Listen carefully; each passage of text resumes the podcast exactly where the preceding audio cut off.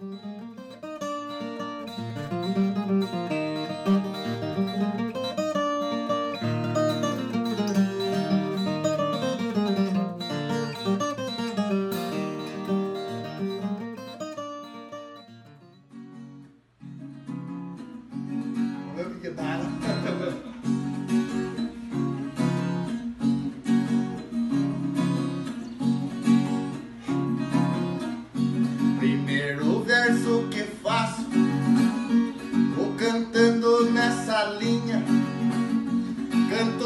desembaraço na batida da violinha.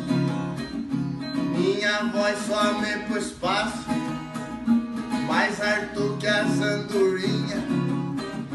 Canto de qualquer maneira, primo em qualquer carreira. Esta é de Santa Terezinha. Na festa Cássio chegou, tava uma linda festa. leilão, vaca, porco e galinha. Mas quando esse Cássio olhou, lá no canto uma mocinha, de longe parecia bela, fui lá pra falar com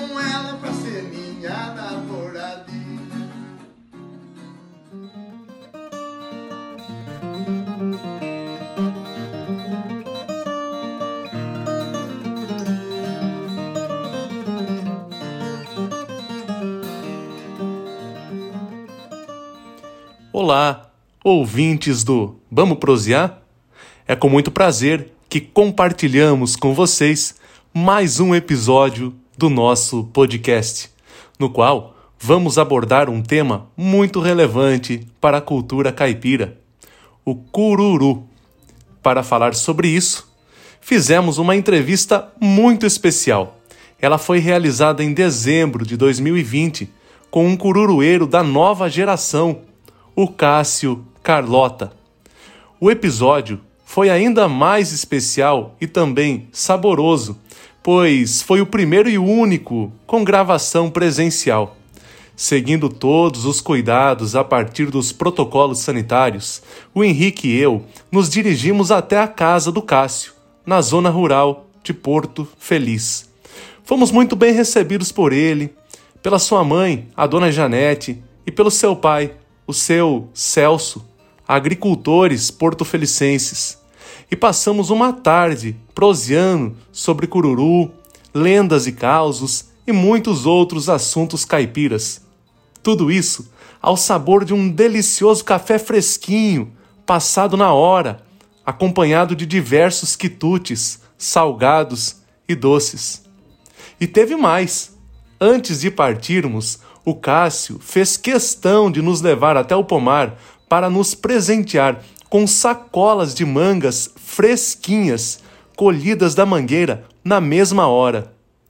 Deixamos para vocês, ouvintes do Vamos Prosear, um pequeno trecho dessa entrevista para que também possam saboreá-la. Cássio, um assunto que eu tinha com o Cido direto, porque eu, eu fiz a pesquisa e ele me ajudou muito, né? Era a origem do cururu, né? E o Cido circulava, circulava, mas não me respondia, né? É, é, até hoje. Você pode ajudar nessa tarefa aí? Olha, rapaz. Explicar um pouco por que, que o cururu só existe na nossa região e a origem dela. Olha, o que, que você guardou disso?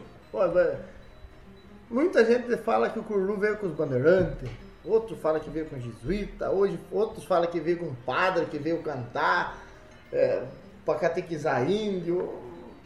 Eu sei dizer por você que o Cururu nasceu aqui no Médio Tietê. Conforme tem uns versos de Pedro Chiquito, Pedro Chiquito falava que nasceu na Barranca do Rio. Uhum.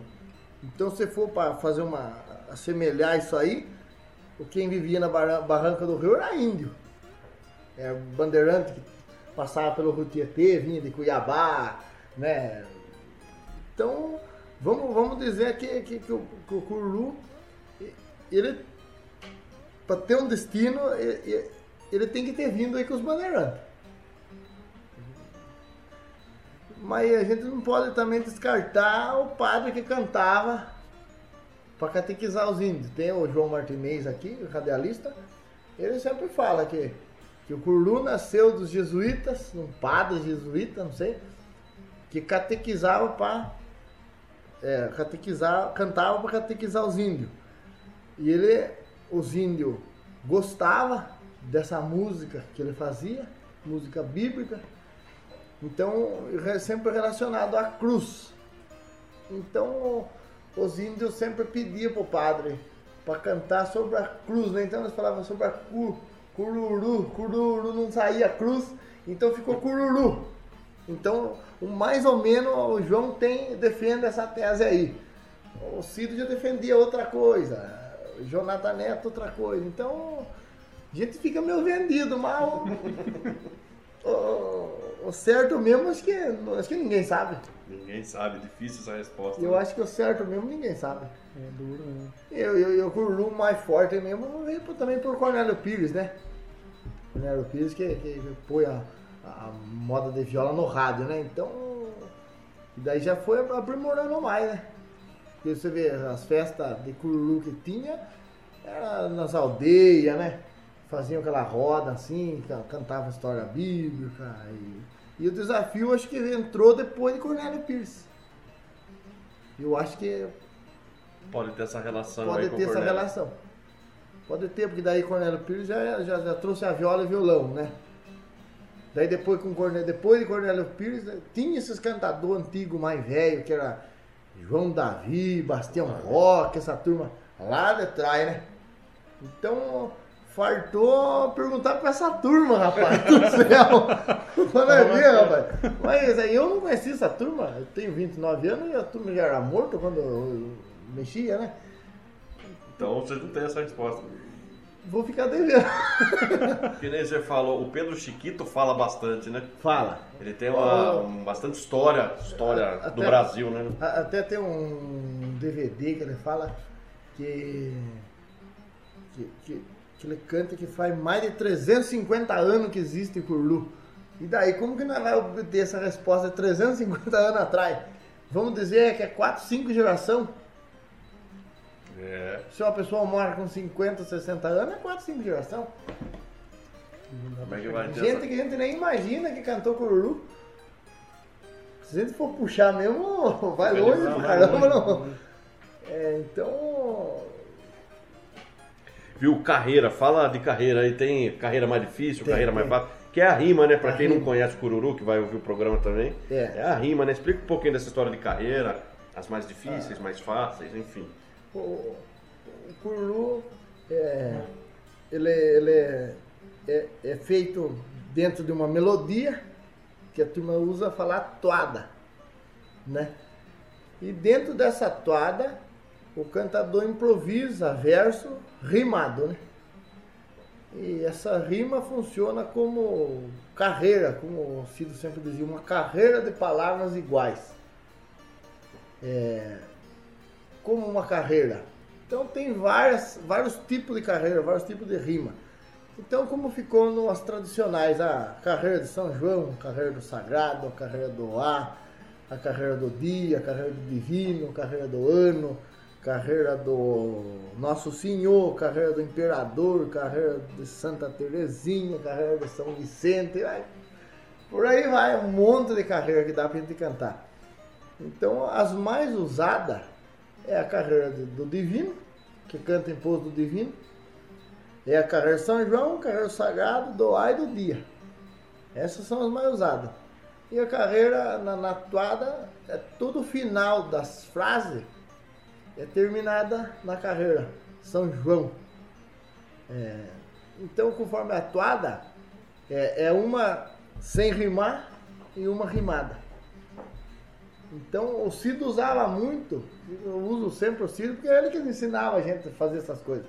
E ele gostava de cantar na contra-rima também. Não sei se já falaram isso Não, você. nunca ouvi, primeira vez. Primeira vez? Usar na contra-rima. Por exemplo, você vai cantar um verso, então você vai assim. Eu quero cantar para todos que aqui estão. Aí é carreira, São João. Para quem vem prestigiar, já contrarrimou com a outra. Essa linda ocasião. Aí voltou na carreira. Então eu quero saudar é, na carreira de São João. Quem vem aqui escutar, bater sua palma com a mão. Aí você entra na trova para você matar o verso. Na batida da violinha, eu quero fazer minha riminha para alegrar seu coração. Então, tem todos esses macetes aí. Só que num, num desafio de improviso, você não consegue ir muito longe na contra-rima. Porque você tem que pensar o que na sua ideia? Você tem que pensar. Escutar o som da viola para você cantar afinado. Você tem que pensar na carreira que você vai fazer, na contra-rima que você vai fazer e no assunto que está indo. Então envolve um monte de coisa que a cabeça da gente na hora que está cantando vira um furacão de palavra. Então você acaba deixando a contra-rima de lado. Aí você fala uma, uma palavra aleatória e vem na carreira. Aí é fácil. Mas para você cantar o desafio inteiro na contra-rima, não é fácil. Então, eu, isso que eu falo pra você. Se você caprichar, fazer um verso bonito, bem contrarrimadinho, bem no tempo, bem afinadinho, não tem quem não gosta. É bem feito, né? Não tem quem não gosta. Agora, por exemplo, não quero dizer assim que a pessoa não pode cantar na toada dos outros cantadores. Mas cada cantador tinha a sua afinação. Pedro Chiquito cantava numa alturinha tranquila, baixa. Horácio Neto já era em cima. E eu vejo os cantadores de hoje. O violeiro tá ali, ele vai tocar. Aí o cara chega e fala, vou cantar na toada de Horácio Neto. Só que ele não pega, ele não sabe que tem as alturas das, da, da, da, da, viola. Dá pra você baixar e dá pra você subir. Não, o que o cara faz? O cara esguela. Você mata de gritar pra cantar na mesma altura que o Horácio Neto cantava. Acaba ficando feio. Forçado. Porque ele não atinge a afinação lá em cima. Aí fica feio, ele sai fora do instrumento, ele atropela o violeiro, ele não consegue rimar. Outra coisa que também eu acho que os cantadores deviam prestar atenção é cantar verso que nem o Horácio Neto cantava nas três dobras. Explica aí, o que, que é isso aí? As três dobras é assim, você vai cantando o verso na toada, quando você vai fazer a trova para rematar na carreira, você usa fazer três rimas diferentes da carreira. Então o Horácio Neto usava muito cantar assim. Quero cantar um versinho, fazendo um verso improvisado, né? Cantar devagarinho, bem capuchado. E na hora de, de fazer a trova, ele falou assim: Eu vou cantar nessa maneira para animar a turma inteira, saudando a linda bandeira, o manto sagrado. Então.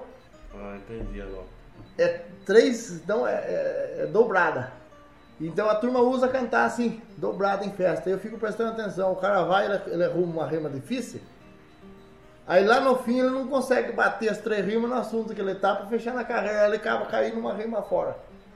Aí quem não entende, passa batido, mas quem entende fica feio. Fica feio, né? Fica feio. Então é por isso que eu falo. É, o, o, o, cara tem que capuchar um pouquinho. Tem que capuchar, porque os antigos capuchavam. Você pode notar, você pega uma gravação, antigamente podia ser gravado ao vivo ou podia ser gravado num, estúdio. Bem capuchadinho, não tinha uma rima fora.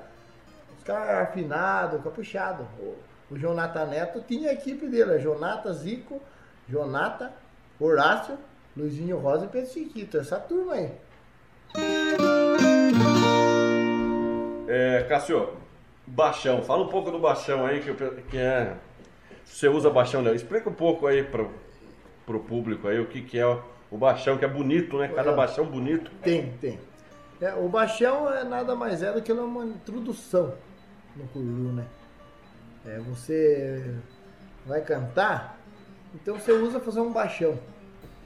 Você, aquele larilarai que todo mundo faz, né? Alguns fazem o larilarai conforme vai ser a sua toada Outros pegam uma melodia de uma música, o morão esquerdo da porteira. É... Dito Carrara tem bastante também, como é que é as dele? É... Na casa de Mané Pedro, então. E eu, eu, eu já não, não, sou muito de fazer o baixão do Lauri Larai. Eu pego uma estrofe de uma música, aquela do Meu Sertão, não posso esquecer. Como é linda a madrugada vendo o dia amanhecer. Então, só que você não canta a letra, você só faz o... Não, eu canto a letra. Ah, você canta a letra. Eu canto a letra. Então, eu, e tem dia que eu vou cantar com o Lu, eu faço Larry Larai. E a turma falou, cara, você não cantou meu sertão? então a turma pede, acabou ficando meio que registrado. E, e, e, o baixão, tem baixão muito bonito, que, que por exemplo, Pouso Divino, a turma gosta que faça o baixão. Que tem que canta, o Larry Larai, tem que cantar junto com você o baixão. Que é aquele baixão, que as festas do Divino são mais respeitosas, né? Você canta na frente da bandeira, tem que cantar com o chapéu na mão, tem um monte de macete também que para fazer. E a turma senta ali e fica prestando atenção. E, e, na hora que você faz um baixão bonito, que prende atenção, o violeiro faz a segunda voz pra você, aquilo todo mundo canta junto e o povo acaba interagindo com a gente, né? Então é bonito o baixão bem feito, bem cantado.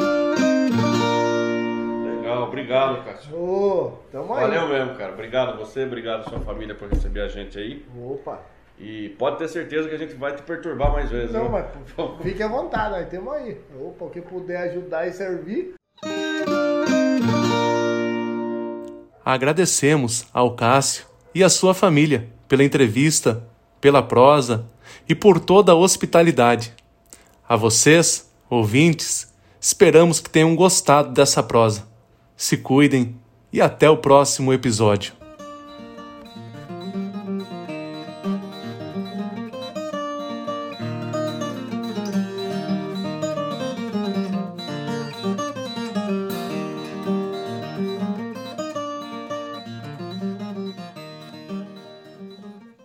Você acabou de ouvir a mais um episódio do Vamos Prosear?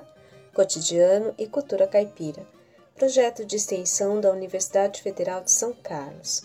Fazem parte da equipe Henrique Pazetti, Elton Ferreira, Paulo Lopes, Isabela Mustafa e eu, Neuza Mariano. Siga a gente nas redes sociais procurando por Vamos Prosear no Instagram e no Facebook. E até a próxima!